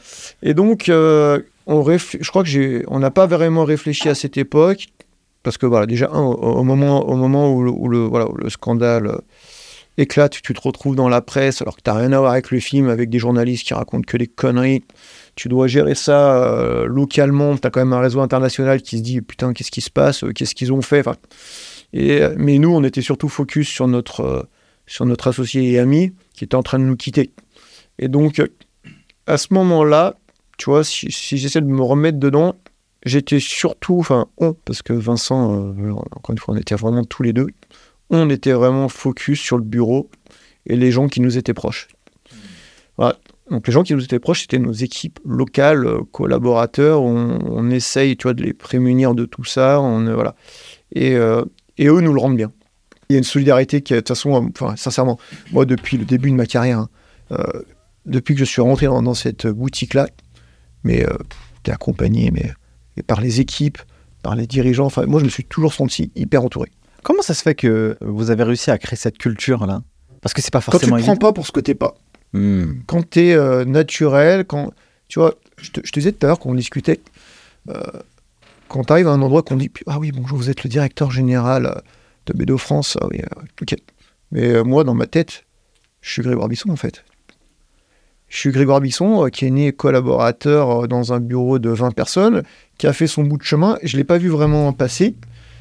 Par contre, ce que je sais, c'est que toutes les personnes que j'ai euh, croisées euh, et qui, euh, ouais, tout au long de mon parcours, et je parle pas que des décideurs, hein, je te parle des équipes même, moi, m'ont fait grandir. Et j'ai grandi avec eux, je pense que je les ai fait grandir aussi. Et du coup, le rapport qu'on a, c'est des rapports qui sont extrêmement simples.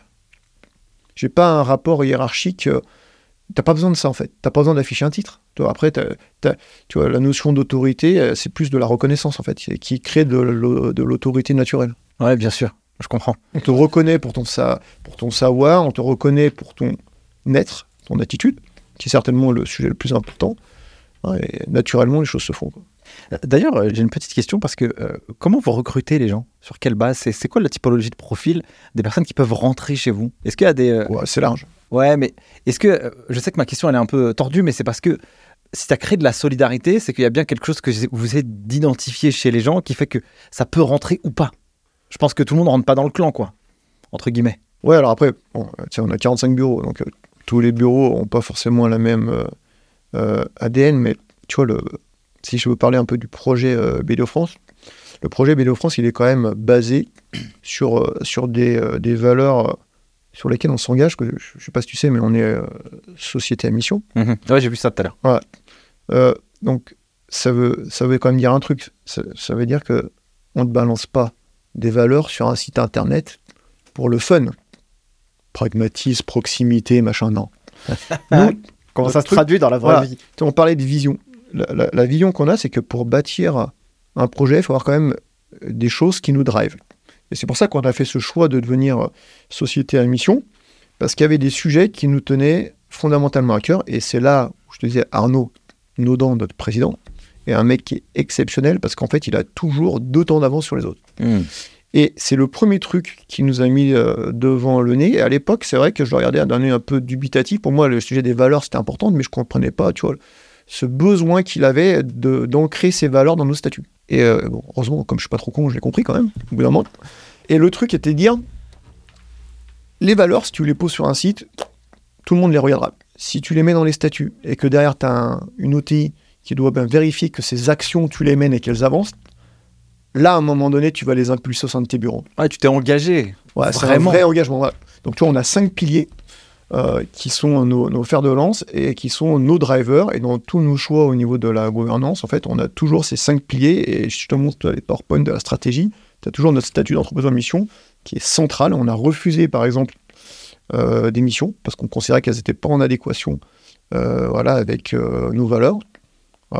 Donc, et, ça, pour nous, c'est super important. Est-ce que tu aurais un exemple de pilier et comment vous, vous, vous matérialisez ce pilier ou comment vous le justifiez, comment euh, il se voit Alors, concrètement dans la vraie vie? Dans les cinq piliers, tu un, c'est promouvoir les talents. C'est-à-dire que ce que l'on veut, c'est que les gens chez nous aient des plans de carrière. Ce que je t'expliquais tout à l'heure, tu vois, cohérence. Deuxièmement, c'est favoriser l'insertion et l'inclusion. Euh, on, on a mené des actions dans les régions. On a d'ailleurs créé une plateforme de paye sur la base d'un partenariat avec, des, avec les pouvoirs publics pour pouvoir euh, embaucher des personnes en réinsertion.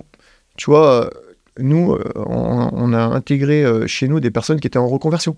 À Valence, par exemple, on a Karen, voilà, je la cite, coucou Karen, euh, qui était une ancienne infirmière. Elle a énormément souffert pendant le Covid. Et, du coup, elle a, su- elle a fait des formations. Et, voilà, on, a une personne qui euh, coach sportif, qui, qui s'est aussi reconverti. Voilà, le, le bien-être de nos collaborateurs, il est fondamental. Et, et on l'a inscrit dans nos statuts, parce que justement, euh, si, si tu n'es pas mesuré et challengé là-dessus, voilà. ensuite on a un, pilier sur euh, normal- normalement no- no- notre décarbonation. Parce qu'on on- on a au- aujourd'hui besoin quand même, alors à notre échelle, si nous on va pas planter des éoliennes euh, si tu veux, au-dessus de nos son job quoi. Mais ce que je veux dire par là, c'est que si l'ensemble des, du tissu économique ne prend pas conscience des problématiques euh, de décarbonation qui sont obligatoires, on va tous dans le mur. Et donc nous, on, fait cet effort-là au niveau du groupe. Et en fait, on souhaite promouvoir ces pratiques, et donc c'est euh, le dernier pilier, au sein de, de nos équipes. Comment vous faites pour promouvoir justement les talents? Et comment vous faites aussi euh, pour euh, bah, donner un peu l'accès à des gens qui sont pas forcément issus du sérail, tu vois, de l'expertise comptable, qui rentrent au cours de, de leur vie. C'est euh, du temps qu'il faut mettre, c'est un Ouais. investissement aussi. Comment vous faites justement pour assurer le choc et les rendre aussi opérationnels? Alors, déjà, un, pour euh, promouvoir, déjà, le mot talent, j'aime pas, parce que ça, c'est mon private joke avec Arnaud. Que pour moi, c'est comp- compétence et, et puis euh, savoir-être. Tu vois, c'est plus ça, moi, le truc. Mais euh, comme on fait, c'est que déjà, en fait, on a des directions métiers qui ont établi des plans de carrière. Euh, donc, tout le monde ne va pas à la même vitesse, c'est-à-dire que c'est pas mécanique. Euh, mais on a quand même cette obligation, à travers les entretiens annuels, euh, de projeter, en tout cas, le, le- plan de carrière de, nos collaborateurs et de leur donner de la vision. Ça, c'est le premier sujet. Après, sur le deuxième sujet que, dont tu parles, c'est tout ce qui relève de l'inclusion et de l'insertion. On, fait beaucoup d'alternance et on a beaucoup de. On est, très présent dans, les écoles et ensuite on a ces partenariats avec les pouvoirs publics qui nous, qui nous, qui nous permettent d'avoir des personnes qui sont à la fois en formation et à la fois chez nous. On fonctionne essentiellement euh, comme ça. Après, voilà, on n'a pas l'historique euh, que peuvent avoir voilà, d'autres firmes beaucoup plus grosses que nous, enfin, pour les billes, qui sont quand même beaucoup plus euh, présentes voilà, donc nous, en fait, on, on a orienté les choses un petit peu euh, différemment que eux. Eux sont présents dans toutes les grandes écoles, nous, on l'est un peu moins. Ok. Voilà. Donc c'est-à-dire que vous, en fait, vous recrutez euh, entre guillemets tout type de profil, du bac plus 2 par exemple, jusqu'au jusqu'au DEC, j'imagine. Ouais, mais après, il faut qu'il y ait un certain, euh, un certain équilibre quand même, parce que tu vois, quand, quand tu embauches des personnes comme ça, qui sont issues euh, de, de reconversion, il faut qu'elles soient mais, extrêmement euh, encadrées. Hmm. Donc tu peux pas faire tout n'importe comment, c'est-à-dire que voilà, tu dois avoir quand même une certaine harmonie dans tes groupes de travail. Donc, euh, c'est-à-dire que tu as un manager avec euh, un collaborateur confirmé, un collaborateur junior et éventuellement euh, un, un alternant. Et tu vois, sinon, tu fais poser euh, trop de poids et trop de charge mentale, en tout cas sur ton manager. Et comme aujourd'hui, c'est quand même une population qui souffre énormément, tu vois, dans les, cabinets, il faut quand même faire un peu attention. Tout à l'heure, tu emploies le mot de conseil, tu vois. c'est un mot qui est pas mal galvaudé, je pense, depuis euh, tant d'années, euh, avec le, la projection qu'on peut voir, avec la facture électronique, etc. Euh, Est-ce que toi, tu as une crainte sur l'avenir de la filière de l'expertise comptable?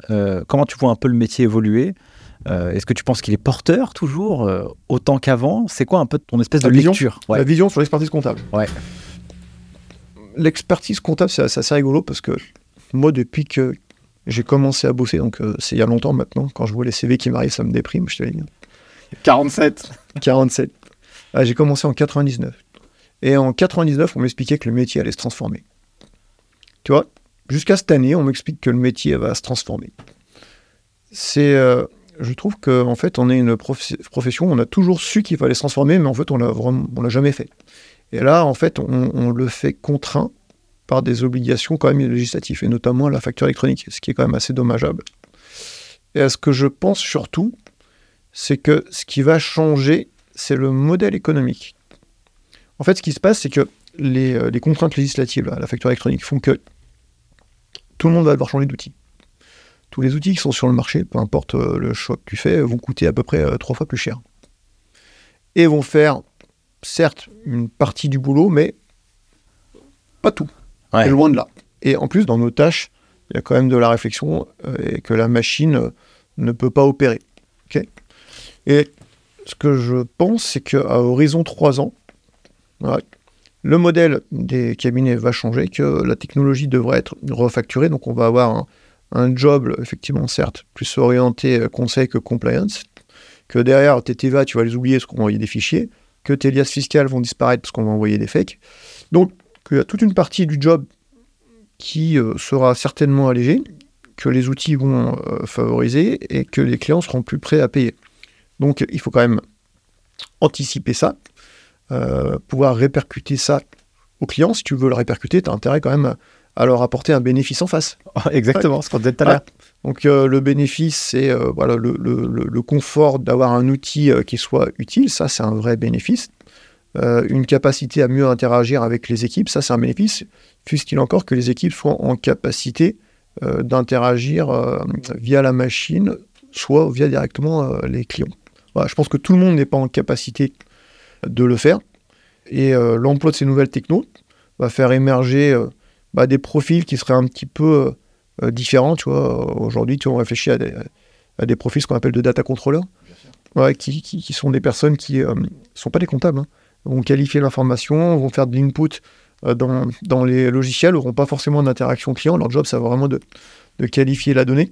Tu vas avoir d'autres personnes qui vont être capables de la traiter techniquement et de restituer au client, euh, en tout cas, de la, donnée.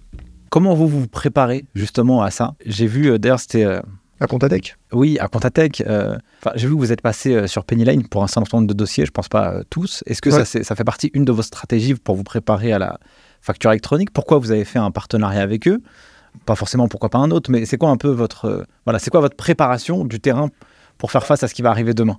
En fait, tu te rends compte qu'aujourd'hui, la clientèle sur laquelle on a le plus de risques, ça reste quand même la TPE.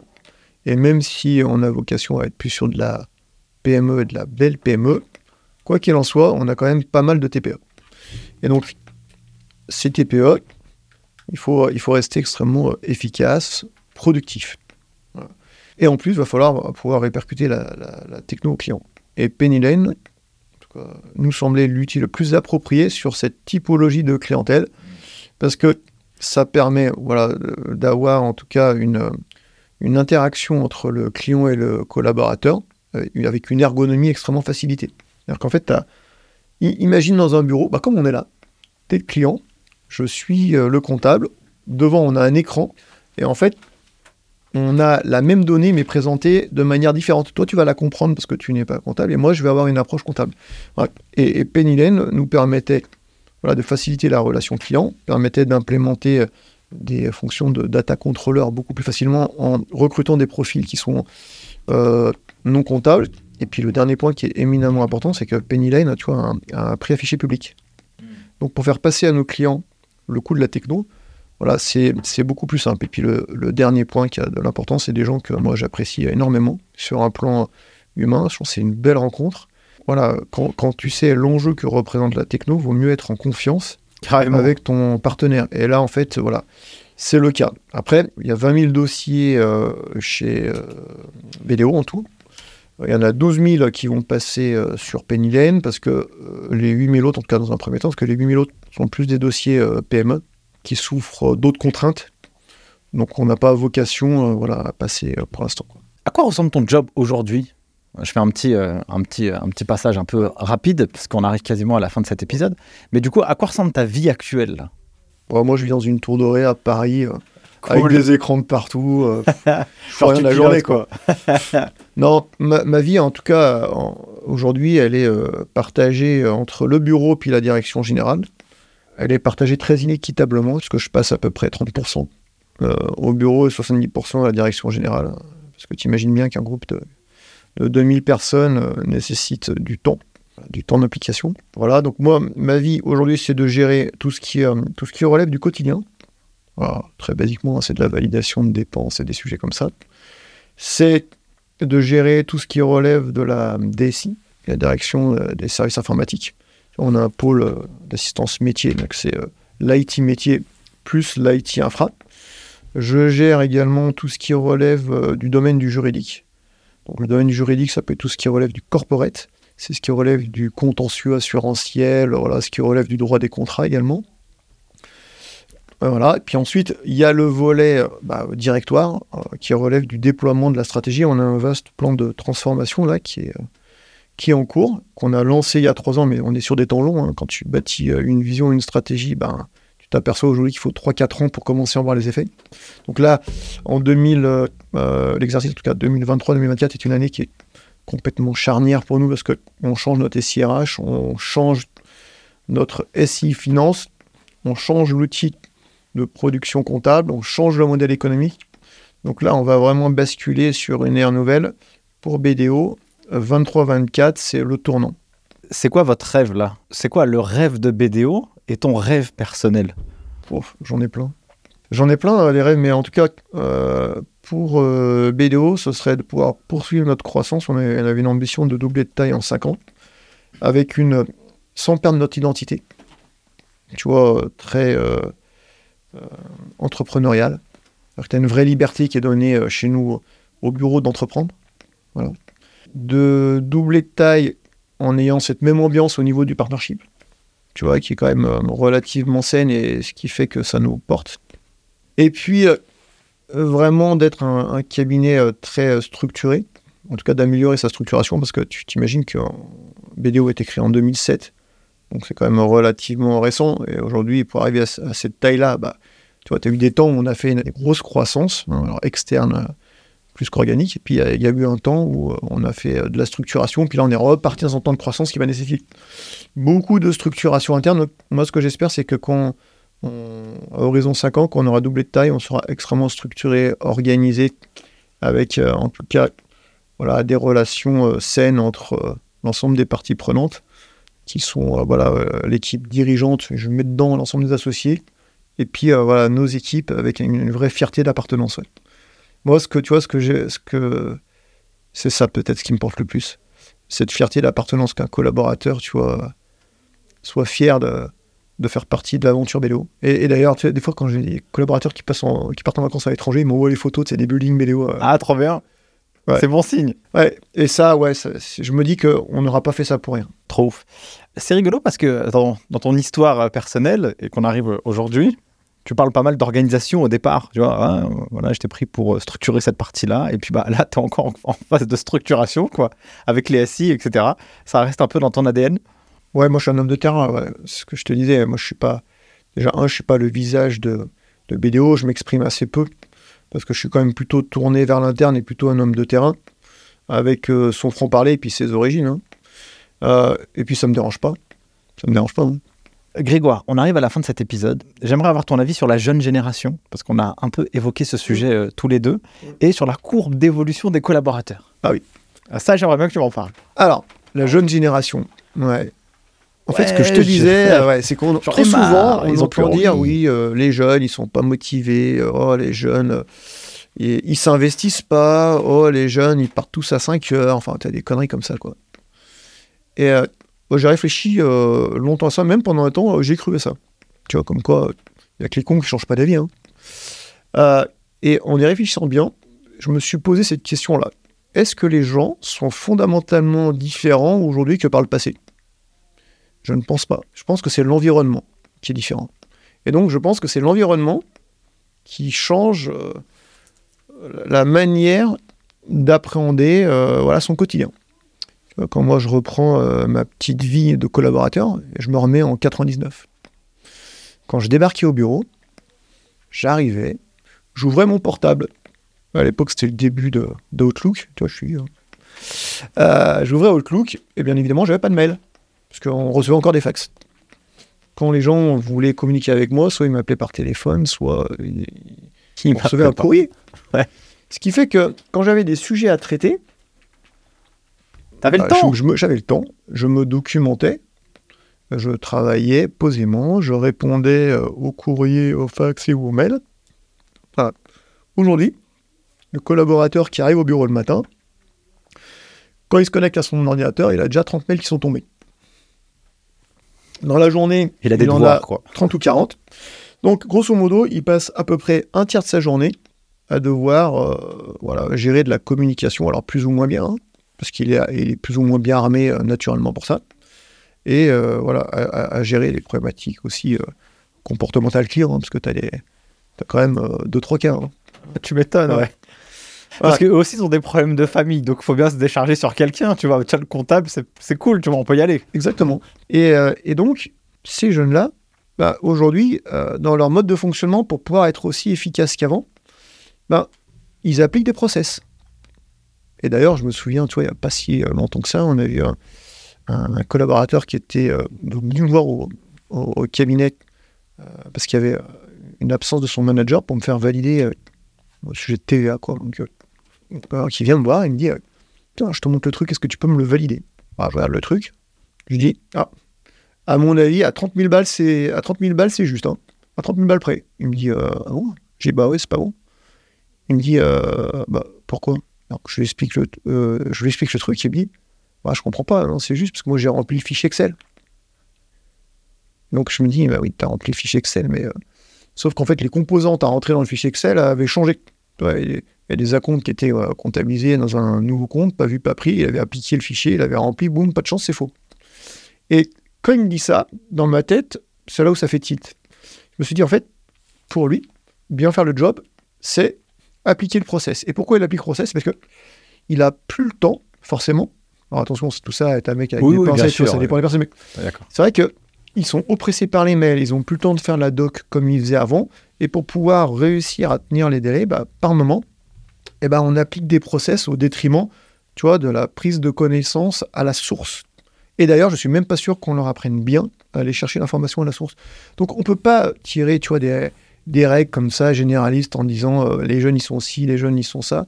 Ok, euh, il y a un changement de mentalité, les gens ils ont envie d'avoir une vie. Est-ce qu'on peut leur reprocher ça? Bah, Certainement pas. Euh, moi aussi j'ai envie d'avoir ma vie, moi aussi j'ai envie que ça se termine. Donc ne mélangeons pas tout. Par contre, ayons conscience que par moment, on ne met pas tout le monde dans de bonnes dispositions pour pouvoir faire le job correctement. Et ça, tant qu'on l'a pas intégré, eh ben, en fait, on tirera toujours des jugements qui seront à côté de la plaque. Euh, courbe d'évolution d'un collab? Ouais, ça, c'est un sujet. Je t'ai- évoqué tout à l'heure en filigrane. Courbe d'évolution du, collaborateur. En fait, l'idée, euh, tu sais, je te parlais de mon parcours au, au départ. Quand un collaborateur il débarque, bah, on le choisit euh, pour ses compétences techniques. Mais d'ailleurs, en fait, le collaborateur se fabrique au départ par ses compétences techniques. Mais ça, des gens qui sont bons, techniquement, il y en a plein. Ça, c'est pas. Il n'y a rien d'exceptionnel. Alors, il peut y avoir des gens qui sont extrêmement brillants dans, dans des niches, et là, c'est différent, mais des gens qui sont bons, il y en a plein. Donc, c'est pas là-dessus que tu fais la différence. Donc, pour pouvoir évoluer au sein d'une organisation, parce que je te parle même pas d'un cabinet, hein, moi, je te parle de toute organisation. Pour moi, il faut développer des qualités relationnelles. Donc, la qualité relationnelle, c'est super simple. C'est savoir interagir avec tes pairs, donc même niveau hiérarchie. Savoir interagir avec des euh, subordonnés s'il y en a. Et puis surtout, et c'est essentiel et souvent c'est mal fait, interagir avec ta hiérarchie euh, supérieure. Tu vois, avoir la capacité de dire voilà, j'ai un problème, voilà euh, les solutions que j'ai identifiées, ou alors j'ai un problème, j'ai pas identifié de solution, j'ai cherché, mais file-moi un coup de main, ou euh, j'ai besoin de support. Moi, c'est complètement audible. Et ça, c'est une vraie qualité relationnelle. Mais bon, ça, il y a quand même beaucoup de personnes qui ont euh, ces compétences-là. Là ce que j'appelais euh, l'intelligence de situation. Mais ça, pour arriver au top du top, ça suffit pas. Parce que, euh, ok, tu sais interagir, c'est bien. Mais est-ce que tu as une capacité de jugement? Est-ce que tu as une capacité d'embarquement? Pas forcément. Et là où véritablement tu, vois, tu, pourras toucher le top management, c'est quand tu as ces facultés-là, cette capacité à avoir un jugement par rapport à une situation, à être hyper cadran et hyper rassurant, simplement faire relativiser les choses. Qu'est-ce qui est urgent, qu'est-ce qui est important, qu'est-ce qui est prioritaire, c'est quoi l'enjeu? Et la capacité d'embarquement, c'est quand tu dis un truc, même si c'est une connerie, les gens te suivent. c'est carrément ça. Et ça, mais, mais chez les décideurs, ils ont cette capacité-là. Et tu sais, euh, il y, a, y a plein de gens qui prennent des décisions à la con et qui sont suivis. Mais on en prend tous, hein, des décisions à la con, et, et- et moi aussi. Après, c'est la gravité de la décision que tu prends qui est, où il faut faire gaffe. Et heureusement, on a quand même des garde-fous pour éviter ça. Mais voilà, donc pour moi, il y a ces trois étapes dans, dans l'évolution, que tu me parlais de parcours. Ouais. À, à un moment donné, il faut avoir conscience, encore une fois, que tu vois, à chaque étape que je viens de te donner, tu as des bénéfices attendus qui ne sont pas du tout du même niveau. Parce que la volumétrie des personnes que tu embarques n'est pas la même. Quand tu es technique, bon, bah ok, tu vas apporter de la valeur sur le travail que tu fournis en direct. Quand tu as cette capacité, capacité relationnelle, tu vas avoir une aura qui va être un peu plus étendue. La capacité d'embarquement, là, t'envoies Un t'envoie du lourd. t'envoies du lourd. Ouais, c'est clair. Et, et c'est là où tu deviens indispensable. Du coup, j'ai deux dernières questions. Euh, tu as parlé bah, du coup du partnership. Euh, comment tu fais pour euh, créer du lien avec euh, les collègues là? Comment vous faites justement pour être au même niveau, avancer ensemble? Est-ce que vous vous rencontrez Hein Et Quelle est votre manière de communiquer? Bah, il y a déjà- un, je veux dire qu'il n'y a jamais assez de communication et que quand tu fais de la communication, elle est jamais assez bonne. Déjà, ça, c'est une base qu'il faut savoir. Alors, je te dis ça parce qu'on a entamé là avec le directoire une tournée des régions pour, pour pouvoir parler en tout cas de notre bilan de nos trois dernières années, de nos projections pour les cinq prochaines. Et du coup, c'est c'est ce qui remonte, c'est que toi, malgré ce qu'on a bâti, il y a, tu sens qu'il y a voilà, quelques manques, mais dans la communication, c'est toujours problématique parce que c'est forcément jamais assez, les canaux sont jamais les bons. Alors, ce qu'on a essayé de faire, nous, c'est que déjà, on a plusieurs réunions dans l'année, au minimum on en a deux, ce qu'on appelle nos partners meetings, donc les réunions associées, où on essaie de d'aborder des sujets qui sont inspirants. Hmm. C'est-à-dire que, tu vois, nos associées, on va pas te parler euh, du résultat du compte d'exploitation, euh, tu vois, Oh, bureau de, pas envie là. de Laisse-moi Versailles, quoi. laisse-moi Pour- tranquille. Voilà, c'est pas notre sujet. Mais plutôt de travailler autour, tu vois, de, nos- de, nos- de notre valeur, de notre statut d'entreprise à mission, d'aborder certains sujets sociétaux, euh, des sujets qui peuvent être business également, d'évolution de nos métiers. Encore une fois, ce que je dis, on a beaucoup d'activités qui ont strictement rien à voir avec, euh, avec l'expertise comptable. hein. D'ailleurs, je sais pas si tu as regardé sur LCI, euh, BFM TV, on, voilà, on a notre chef économiste euh, voilà, qui intervient assez régulièrement. Ah, j'ai pas fait attention. Voilà. Ok. Et du coup, on a voilà, ces, ces temps-là en présentiel. Nos associés, on leur fait des webcasts, parce qu'on on, on évite aussi tu vois, les déplacements, parce qu'encore une fois, les pratiques responsables, tu vois, un des premiers postes sur lesquels on peut agir, c'est les, les déplacements. Ouais, ouais. Voilà, donc tu vois, euh, l'avion, c'est vraiment que quand c'est pas possible autrement. Sinon, c'est train, train et train, et on limite la voiture aussi.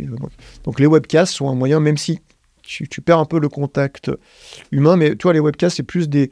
euh, comment dire Une descente d'information verticale Ouais, je vois. euh, qui touche l'intégralité de nos métiers et les évolutions au niveau de nos fonctions de support à destination des associés et on en fait euh, aussi à destination de nos collaborateurs. Voilà, histoire que on leur rappelle un peu la vision, l'avancement. Après, pour les collaborateurs, c'est pas forcément toujours visible parce que quand tu es pris dans ton quotidien, tu vois, c'est compliqué de prendre le recul, de se dire là où on va quoi. Ouais, Voilà. ouais. Mais en tout cas, au niveau du partnership et des associés, eux, ils ont du trimestre, ils ont euh, voilà deux fois dans l'année, et puis après, euh, Et vous vous rencontrez où Euh, Est-ce que vous... bah, ça tourne. alors, la plupart du temps, c'est à Paris parce que c'est central. Ok. Mais ça, enfin, c'est arrivé assez régulièrement qu'on se retrouve en région. Tu sais, parce que des fois, tu quand tu vas dans des lieux un peu atypiques, c'est là où, où, où tu où développes aussi de la créativité. Tu sors un peu de ton environnement. Ah, mais on que- va pas dans les bureaux. hein. Oui, oui. À chaque fois, on est en extérieur, mais, mais tu vois, as, euh, nos réunions d'associés, tu as à peu près une centaine de personnes. D'accord. Tu as 90 associés equity, tu as, à peu près une dizaine qui sont en non-equity. Donc, euh, tu vois, faut pouvoir, ça se fait sur deux jours, donc il faut pouvoir Ouais. loger tout le monde. Enfin, c'est Ah, ouais, c'est clair. ouais, une organisation. ouais. Donc, euh, tu peux pas faire pas ça. comme ça. ouais. Eh, les gars, meeting euh, 14h, 16h C'est là-bas. là. Donc vois. du coup, euh, ça se fait généralement sur, sur deux jours. Tu arrives la veille, tu as un repas qui est un peu convivial, et le lendemain, tu as des réunions un peu euh, inspirationnelles ou, ou bizdev, Voilà, c'est comme ça que ça se passe. Et puis, encore une fois, beaucoup d'associés sont quand même impliqués. Alors, on n'est pas intermarché. Hein. Ouais. Euh, on donne pas tous X% parce que bah, à un moment donné, euh, tout le monde, bah, déjà, tout le monde n'est pas fait pour ça, tout le monde n'y arrive pas forcément. Mais l'idée générale est, est- est de dire que euh, un entrepreneur, ça doit être quand même assez impliqué dans la création de valeur de sa boîte. Et donc, euh, beaucoup d'associés sont impliqués dans beaucoup de sujets internes. Et, et ça aussi, ça crée du lien. Euh, Comment tu fais pour progresser, toi? C'est quoi tes sources de progression? J'observe, je discute, et donc j'apprends. Après, je suis parti, enfin, j'ai eu la chance d'avoir un parcours où, euh, grâce à Bénin International, je suis parti euh, deux ans, à à raison de deux semaines par trimestre, où j'ai traversé le monde pour avoir un, un parcours de formation euh, un peu spécial. Euh, tu vois, leadership, parce que l'idée générale de BD International, c'est qu'ils voulaient avoir des dirigeants qui, euh, qui aient les mêmes codes, la même philosophie.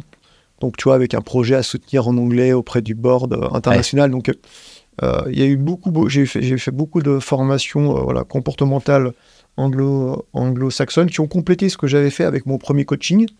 Et du coup, quand je suis rentré, tu vois, j'ai initié ça même pour mes associés à l'école de management de Grenoble. Et puis après, je fais souvent le parallèle, tu vois, entre finalement la vie personnelle et la vie professionnelle. Je te, je te donnais tout à l'heure l'exemple d'un bouquin. Je sais pas si tu connais ce bouquin qui s'appelle Les cinq langages de l'amour. Yes. Et en fait, finalement, le management, c'est comme la vie euh, personnelle, tu vois. On, on- tout le monde a des, ré- on se, comment dire, a des réservoirs euh, qui le nourrissent. Tous, on n'a pas les mêmes drivers. Et en fait, quand tu t'adresses à quelqu'un, c'est pas tes propres drivers qu'il faut regarder, il faut regarder euh, les drivers de l'autre. Donc, il faut nourrir le réservoir de l'autre.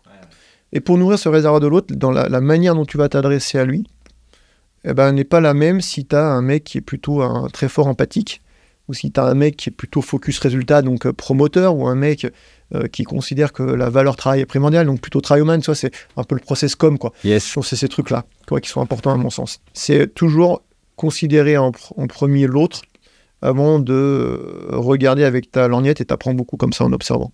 Super. Grégoire, si tu avais quelque chose à partager à nos auditeurs, une expérience de vie, une sagesse que tu as reçue de la vie, du karma ou de je sais pas quoi, que tu pourrais partager à quelqu'un qui, pourrait t'écouter, ou en tout cas le meilleur conseil que tu pourrais partager, que tu as assez peu partagé dans ta vie, qu'est-ce que tu pourrais dire euh, aujourd'hui à nos auditeurs? Que j'ai assez peu partagé. Moi, je dis que euh, simplement, il faut rester soi-même, qu'on n'est pas une fonction, on est une personne. Et que euh, à un moment donné, on a meilleur compte de travailler avec les autres que de se considérer comme supérieur aux autres. Parfait. Merci beaucoup, euh, mon cher Grégoire. Du coup, si les gens veulent te retrouver, où est-ce qu'ils peuvent le faire? Où est-ce qu'il peut me retrouver? Bah, De toute façon, je suis comme tout le monde. hein, je, je suis sur euh, LinkedIn, donc ils peuvent bien évidemment me contacter euh, voilà, s'ils souhaitent avoir des informations, des échanges. En tout cas, voilà, je serais très heureux. Voilà, J'espère, moi, simplement que ce temps d'échange bah, voilà, permettra, enfin, se- sera utile en tout cas à ceux qui l'écouteront et qui n'auront pas cette impression que c'est tarte à la crème parce que ça veut dire que quelque part, euh, j'aurais pas réussi à, à passer un message qui m'est cher et qui est en tout cas euh, pour moi naturel et fort. hein. Bah, en tout cas, Grégoire, euh, je pense avoir enregistré avec, à mon avis, je sais pas, 80, 85 personnes maintenant. À partir du moment où on échange, je pense que ton message, il est bien passé. Euh, en tout cas, on verra, on verra. la valeur perçue, elle est, elle, est, elle est bien passée. Donc, merci beaucoup pour la valeur aussi apportée à tous nos auditeurs et le, le temps que tu nous as accordé. Je mettrai tous les liens de l'épisode pour que les gens puissent euh, au moins voir ce que tu fais. Si euh, bah, BDO recrute, bah, je mettrai aussi le lien en, barre d'infos pour avoir des talents, parce qu'il y a pas mal de, gens qui nous écoutent aussi sur le podcast. Sur ce, mille merci à tous d'avoir suivi cet épisode jusqu'à maintenant. Je vous souhaite une très belle continuation, vie, soirée, etc. Et puis je vous dis à la semaine prochaine pour un prochain épisode. Ciao Ciao. Merci d'avoir suivi cet épisode jusqu'à maintenant. Si vous êtes arrivé ici, n'hésitez pas à mettre un gros 5 étoiles pour soutenir le taf. Et si vous souhaitez aller encore plus loin avec les geeks des chiffres, deux manières de le faire. La plateforme en ligne lesgeeksdeschiffres.com où vous pouvez préparer le DCG et le DSCG à distance ou si vous êtes étudiant en DCG ou aspirant à le devenir, vous avez un guide qui a été écrit aux éditions Duno qui vous montre la marche la plus rapide pour valider votre diplôme et avoir un mindset, un état d'esprit d'apprentissage extrêmement vertueux. Et si vous êtes un cabinet, eh bien n'hésitez pas à l'offrir à vos collaborateurs juniors pour les aider à valider leur diplôme et les encourager dans cette démarche. Sur ce, merci à vous et à la semaine prochaine.